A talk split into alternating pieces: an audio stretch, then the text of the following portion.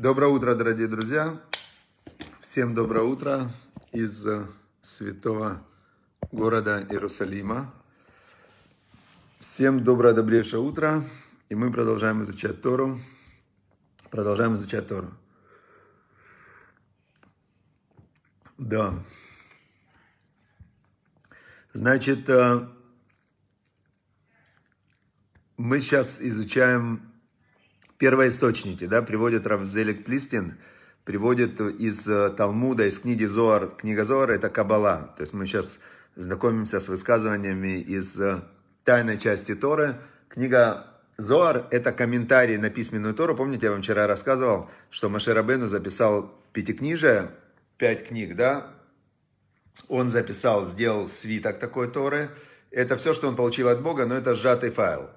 И дальше есть устная Тора, которая раскрывает то, что в этом сжатом файле записано, раскрывает. Есть 70 лиц у Торы, есть 70 разных э, граней того, что там записано. Представляете, как такая голограмма. То есть каждое слово, у него есть 70 разных значений. И есть на четырех уровнях. Получается, что 4 умножить на 70, это там 280, например, да? 2800 получается значений. То есть Тора, она очень многогранная, безграничная, это как э, мироздание. То есть ты можешь любой объект реальности, вот мы возьмем, например, объект реальности, вот чашка, да? Ну, казалось бы, это что? Чашка. Хорошо, это чашка. Но если мы про эту чашку начнем вдумываться, окажется, что это там фарфоровая чашка, например, да? Она белая, с золотым ободком, в, в этом золотом ободке есть э, там золото, да, золото это. То есть мы можем углубиться в эту чашку, и в принципе можно, если в нее углубляться, э, идти вглубь э, до электронов и атомов, из которых она состоит, идти в, в описательную часть, это там кто-то ее придумал. То есть мы можем про эту чашку говорить наверное, 24 часа можно без остановки про нее говорить, все время а, описывая какие-то разные грани этой чашки, уходя то вглубь на молекулярный уровень, то поднимаясь на уровень духовный. Это, это как раз вот хорошая метафора с Торой. И в Торе есть такая часть, которая называется Кабала, э, и о ней говорит книга Зоар, «Сияние» переводится. Ее записал Раби Шимон Бар Юхай. И в книге Зоар это тоже комментарий на Тору, то есть это тоже комментарий на письменную Тору, только это раскрытие каких-то очень тайных ее граней. И вот мы сейчас про Лашонара Равзелик Плистин собрал из Талмуда, из устной Торы, из книги Зоар, из э, письменной Торы, притчи там царя Соломона. То есть он собрал высказывания про Лашонара. Давайте сейчас мы их будем изучать. Вот он, например, такую нашел вещь, написано в трактате Йома, и есть трактат Дитин, это в Талмуде. Написано там, что второй храм был разрушен из-за греха злословия и неоправданной ненависти друг к другу. То есть, э, представляете, значит, был второй храм. Второй Иерусалимский храм простоял 420 лет. Простоял он 420 лет, его построил э, Эзра, его звали Эзра Сойфер – он был, э, возглавил поднявшихся из э, Вавилона, то есть еврейский народ был 70 лет в изгнании в Вавилоне. И когда царицей в Вавилоне стала еврейка Эстер, это пуримская история, она вышла замуж за царя, тот ее, в принципе, забрал, за царя, и она стала там царицей, то ее сын разрешил евреям вернуться. Но так как евреи в Вавилоне себя чувствовали в то время очень хорошо, то вернулось с Эзрой всего лишь 42 тысячи человек, представляете? То есть уже было им разрешено вернуться, построить второй храм, и из нескольких миллионов вернулось 42 тысячи. И они начали строить строительство второго храма, построили его, и он простоял 420 лет и был разрушен в 70 году нашей эры римлянами, которые разрушили второй храм, угнали очень много евреев в Рим и построили Колизей. Они говорят, зачем нам храм? Да, зачем нам храм, вот это служить Богу, там, добро, вся вот эта история. А зачем это нам, римлянам? Мы, римляне, мы по-другому отдыхаем. Они, когда построили Колизей, как раз строили это еврейские рабы, построили они Колизей, тоже в 70 каком-то году они его построили, нашей эры, Так они на открытии только Колизея, знаете, праздник, открытие, бах, убили, по-моему, то ли 2000 гладиаторов, то ли 6000. Это у них было развлечение, как э, убивали на арене этого э, Колизея. Представляете разницу? Тут храм, в котором служили Богу, а тут Колизей, в котором убивали людей ради смеха. Это вот разница в цивилизациях. И, значит, э, но когда разрушили второй храм, оказывается, они уже разрушили пустой храм. Он, там уже Всевышнего не было. А почему там не было Всевышнего? Потому что до этого разрушили храм, который был на небе, духовный храм. Разрушили чем? Беспричинной ненавистью друг к другу и злоязычием. Это как яд, который разрушает духовный мир человека и который разрушает духовный мир всего еврейского народа и всего мира тоже. И это очень легко заметить. Если вы, например, сталкивались со злоязычием в свой адрес, да, когда вас кто-то э, очень неоправданно ненавидел и критиковал, то вам это было, наверное, очень обидно. И эта обида, она просто как я такой, который разъедает человека. И, э, а когда это становится повсеместным, то есть ты выходишь на улицу, и тебя кто-то ни с того ни с сего такой из машины э, едет такой и там матом покрыл, да, неприятно, покрыл он тебя матом и, и обрызгал еще. Ты выходишь потом еще кого-то, еще кого-то. И цепная реакция. То есть и в обратную сторону. Есть известная история, как один человек ехал домой, и он таксисту сказал что-то хорошее. Таксист э, вернулся домой раньше, сказал жене что-то хорошее. Жена вернулась домой э, на следующий день она что-то сказала хорошее ученику. Ну, в общем, там цепочка, цепочка, цепочка. И в конце рассказа оказывается, что тот, кто начал эту цепочку, потом он вернулся домой, и в этот день его сын, который хотел э, там закончить жизнь самоубийством, потому что отец на него не обращал внимания, и отец этот в хорошем настроении вернулся домой, пришел к сыну, и, значит, у них наладился контакт. То есть есть цепочка добра, которую может инициировать и запустить каждый из нас – есть цепочка зла, которая запускают э, люди, у которых в сердце селится беспричинная ненависть и злословие. Теперь весь вопрос, что распространяется больше.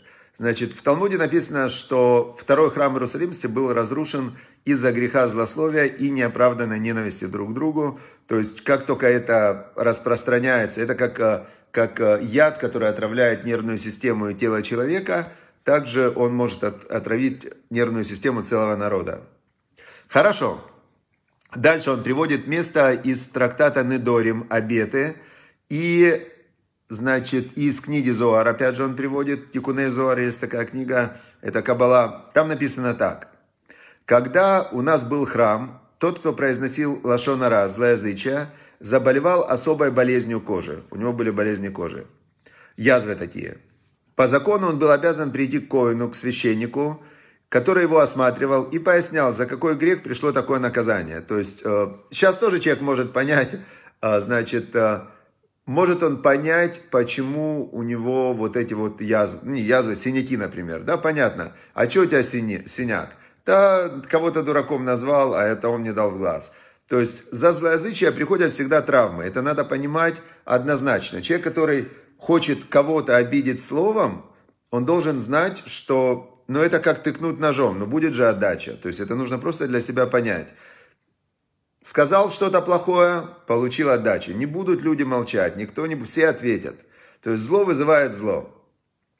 Так говорится так, что раньше Коин, священник, говорил, за что именно эта язва пришла. К священнике там была более такая глубокая диагностика. И люди лечились так от злословия. То есть они понимали, где они, где они что не то, не тому сказали. Сегодня нет у нас храма, поэтому злословие наказывается другим способом, не язвами, а каким способом? Бедностью. Ведь тот, кто стеснен в средствах, не заносится перед другими. А гордыня и самомнение – наиболее частые причины для злословия. То есть, как только у человека появляются деньги, то он сразу считает себя выше, чем остальные. И если бывает, что не из-за денег, кто-то из-за ума, кто-то из-за красоты, кто-то просто так – как знаете, есть одна девушка приходит к священнику и говорит, э, говорит, э, Рэбе, я хочу покаяться, у меня грех есть серьезный. А он говорит, какой же у тебя грех? Она говорит, вот у меня грех, я каждый день стою на себя, смотрю в зеркало и говорю, боже, какая я красавица, я красивее всех, какая я красивая. Это гордыня? Он говорит, не-не-не, не переживай, это не гордыня, это заблуждение. Это ошибка просто. Говорит, это не гордыня. Значит, э, но по факту человек, который... Э, деньги, они больше всего сразу человека ставят, как будто бы он начинает возвышаться над другими. И э, за лошонара, значит, могут у него с неба денег чуть-чуть забрать. Теперь, значит, так написано в трактате Недорим и в Тикуне Зогар. Вот я думал, когда это сегодня читал, что, ну, а могут сказать, а вот посмотри, сколько богатых людей, ну, такие наглецы, ну, просто, ну, негде пробы ставить, да, там э, вообще, чтобы вот люди, которые вот эти там мало зарабатывают, чтобы я их вообще не видел, есть такие прям, ну, реально наглецы-наглецы. И, и что могут сказать, где же, где же этот закон, как он срабатывает? И мне сразу же пришло в голову, вот сразу, знаете, как всплыло просто. Вот кто на моей памяти лично, кто был самый э, жесткий в языке, который всех чморил вот просто вот так вот. Видел человека и сразу его чморил, прилюдно прямо уничтожал, да? Э, был такой человек, очень богатый, очень успешный, невероятно успешный. Это был э, мэр города Харькова Тернес, да? Он был Геннадий э, Тернес, его звали, Депа его все звали, Депа. Есть в интернете очень много роликов в Ютубе, как он, будучи председателем горсовета, там, мэр города, как он прилюдно чморил людей с трибуны, э, пинал их и говорил, я тебя на ноль умножу. У него было любимое выражение, я тебя на ноль умножу. В возрасте около 50 лет его хотели убить.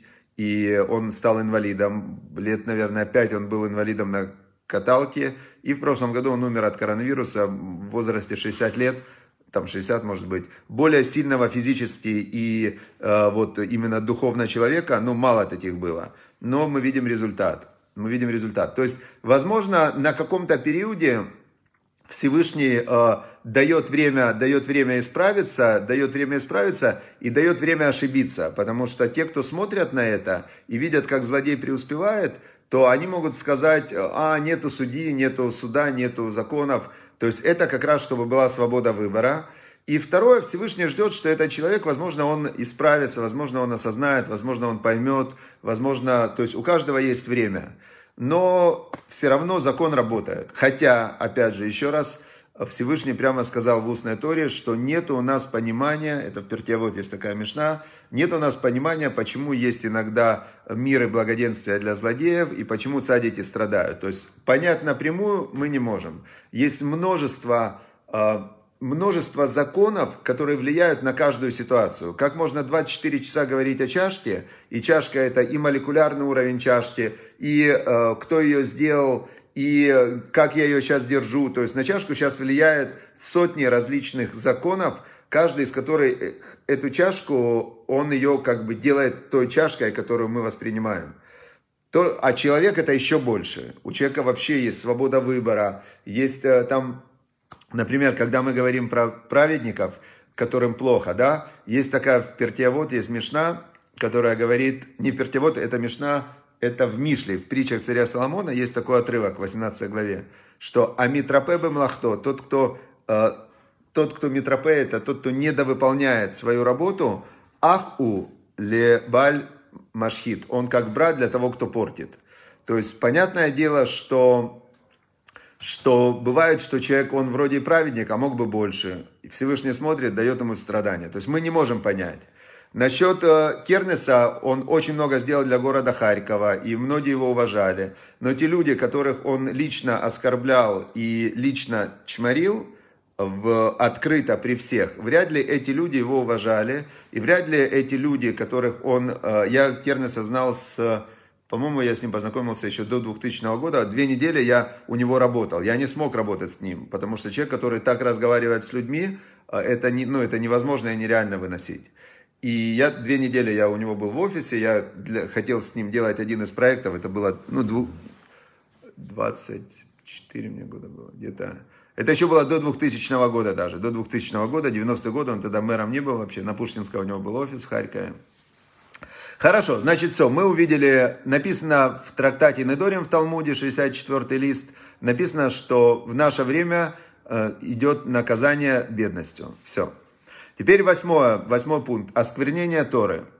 Произносящий Лашонара теряет даже ту Тору, что в его руках, которую он выучил. Святые слова теряют свою святость, если тем же ртом он произносит злословие. Это написано в книге Зоар тоже, в главе, в глава Пкудей называется. То есть, об этом мы учили в самом начале, это прям в предисловии написал Хафецхайм, что человек, который э, говорит Лашона Разле, говорит злоязычие, у него сила его рта, то есть его рот перестает быть святым. И получается, что если бы Всевышний дал силу его злым словам, то они могли бы разрушить мир. Значит, он забирает силу его злых слов, да, максимально, как это возможно. Всевышний э, это добро, это любовь, он старается все равно минимизировать ущерб. И даже если на кого-то приходит ущерб, то Всевышний все четко сделал, никакой ущерб не может прийти на человека без просто так. Обязательно все в этом мире очень честно, справедливо, продумано, все ведется к хорошей цели, и Всевышний минимизирует зло, понятное дело, но, э, но он не может его убрать, потому что люди выбирают. В этом мире люди выбирают, у каждого свобода выбора, и Всевышний не лишает свободы выбора. Но получается, он сделал так, что тот, кто говорит лашон раз язычия, у него его сила в святости тоже уходит. И девятый пункт, который тоже в книге Зоар, приводит э, Равзелик Плистин, значит, Всевышний не принимает молитвы того, кто произносит Лашонара. Книга Зоар, глава Мецора. Значит, то же самое, тот же самый принцип, что тот, кто говорит злоязычие на других людей, и тот, кто своим ртом и мыслью производит зло, да, то сила молитвы у этого человека уменьшается пропорционально силе зла, которое он производит. То есть все идет очень равномерно. Вот. Это мы э, еще раз изучили причины, почему стоит все-таки воздержаться от злоязычия любыми путями. Воздержаться от него. И это просто, вот я сейчас в очень таком интересном периоде. Вокруг меня есть э, люди, которые произносят злоязычие, да, и я, я не могу их остановить, и я не, не могу с ними не общаться. И это такое испытание, вот специально я учу эту книгу, мы вместе учим, там уроки, все. И я понимаю, насколько это сложно, насколько это сложно в мире, когда вокруг есть большинство людей, которые не понимают, что нельзя делать зло своим языком, нельзя обижать, нельзя критиковать, нельзя нападать, нельзя говорить людям даже правду. Но это же, знаете, люди там друг другу, о, ты плохо выглядишь. Да, конечно, ты выглядишь ужасно. Слушай, зачем ты это говоришь? Он что, не знает, как он выглядит? Он, ты ему добавить что-то хочешь или что? То есть, когда большинство людей а, с экранов телевизора, вообще, если включить телевизор, это страхи вообще, что есть такие передачи, где просто люди прямо конкретно уничтожают друг друга словами, и все на это смотрят, и все это слушают, это просто страх вообще, да, что творится в сфере злоязычия. Просто кошмар вообще. Хорошо, поэтому нужно что делать? Нужно отодвинуться от зла и делать добро.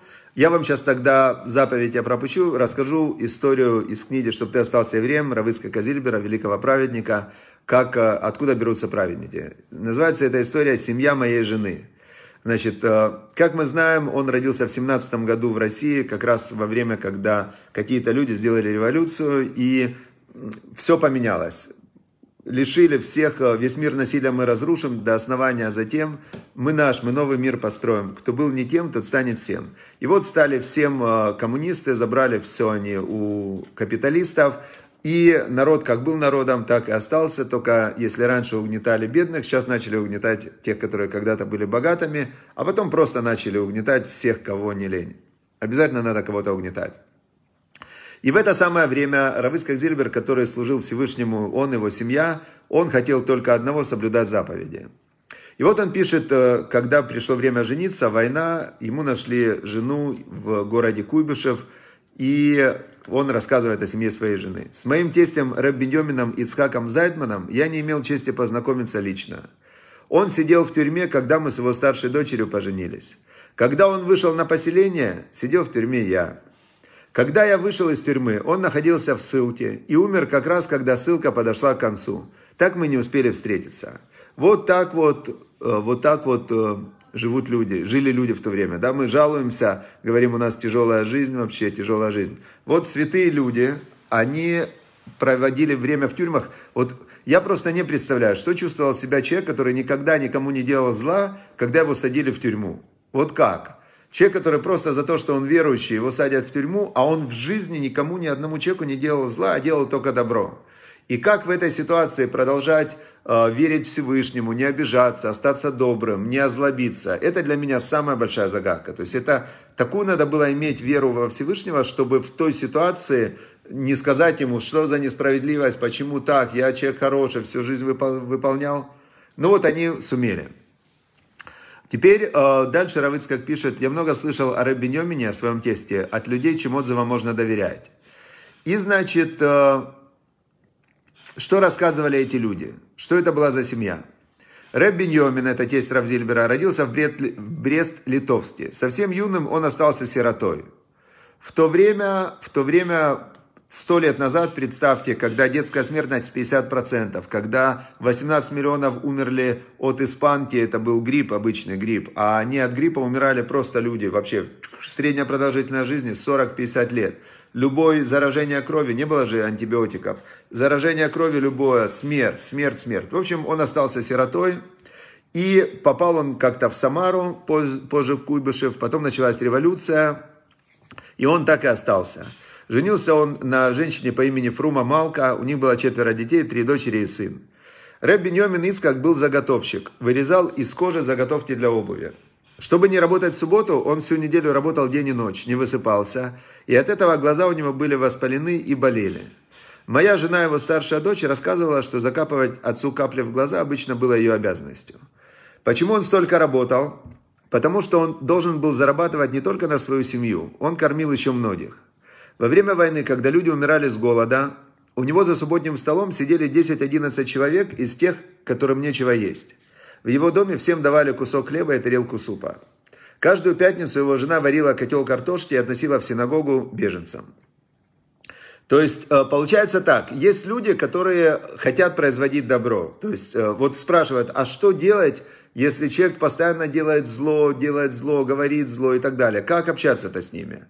Может быть, мороженое ему купить. Может быть, ему дать что-то в, там, я не знаю, в подарок. Я, я просто не знаю, что. Но если в этом мире есть э, три как бы возможности. Первая возможность – это быть реактивным, то есть реагировать. Да, тебе сделали зло, ты сделал зло. С волками жить, по волчьи выть. С лягушками жить, по лягушачьи жить. Там, и так далее. Можно все время быть э, реактивным и э, быть тогда, получается, в рабстве у внешних обстоятельств и у людей. Это подход реактивный.